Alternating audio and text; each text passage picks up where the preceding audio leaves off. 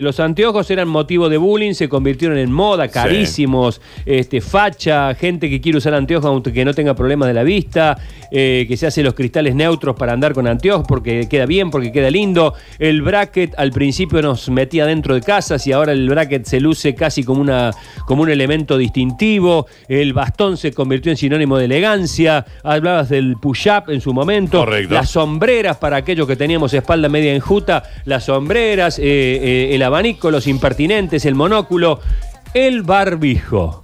El barbijo hoy entró al mundo de la moda y quién mejor para hablar del mundo de la moda que mi querida amiga Cris Tillar. ¿Cómo estás, Cris? Buen día. Hola Sergio, buen día, buen día a toda tu mesa. ¿Ya empezaste Oye, a diseñar barbijos de lentejuelas? No, te aclaro que eh, venía seria la cosa hasta ayer, que en un ataque así en un lapsus nos pusimos a diseñar barbijos de nenas y de nenes, entonces los de nenas ya me di con el lujo y les puse un moñito. No, no, Eh, es muy difícil. Pero, pero viste cómo es la cosa. Es, es- es- eh, la cosa es este que el elemento que servía para cuidar la salud y demás al ¿Te principio, al principio era feo y después se volvió y hermoso. aparte nos daba como una vergüenza. ¿Cómo te ibas a poner un barbijo? Yo me acuerdo cuando estuve en Los Ángeles hace dos años, todos los japoneses que había, que Sí, era la claro. mayoría, Sí. todos con barbijo y me caían mal. Y yo decía, ¿qué te pasa estos estúpidos? No, no eran estúpidos. Ellos venían de un país donde sabían lo que significaba la protección de esta por otros motivos. Claro. Y bueno, esta es una de las cosas que nos cambió todo. De mi parte hicimos un giro de 360 grados y cuando comenzó todo esto dijimos, bueno, se pueden perder muchas cosas, no se puede perder la vida. Eh, en el país que es lo único que está funcionando, el alimento y la protección.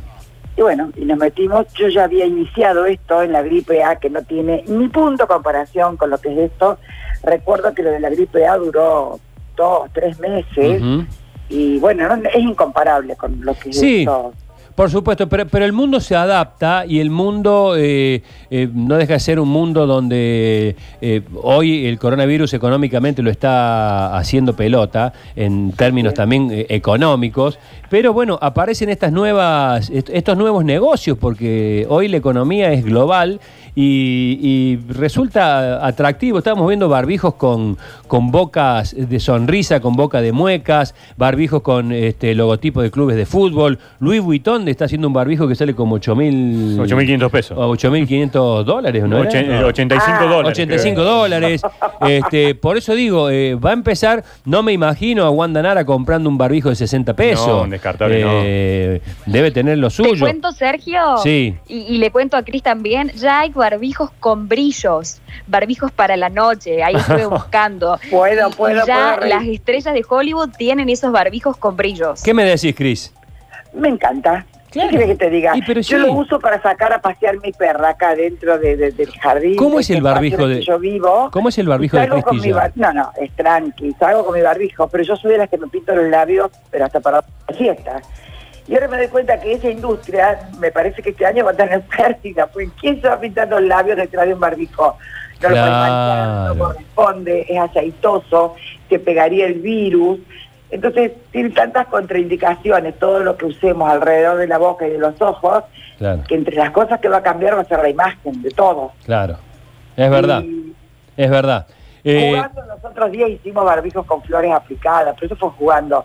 La verdad es que estamos trabajando en serio y lo que hacía hace 10 años atrás, que eran barbijos de tres tablas, eh, mis hijos y mi yerno hoy barajaron el emprendimiento, me encerraron en mi casa, me quitaron el auto para que no me escape y me dijeron vos te ocupás de los talleres. Y en 15 días armaron esto y sí, les va muy bien, están vendiendo barbijos, están vendiendo los kits quirúrgicos, que yo les aconsejé que no, porque llevaban mucho material y el material escasea. Es un, a ver, es un mercado negro lo que se ha formado alrededor de la oficelina. claro.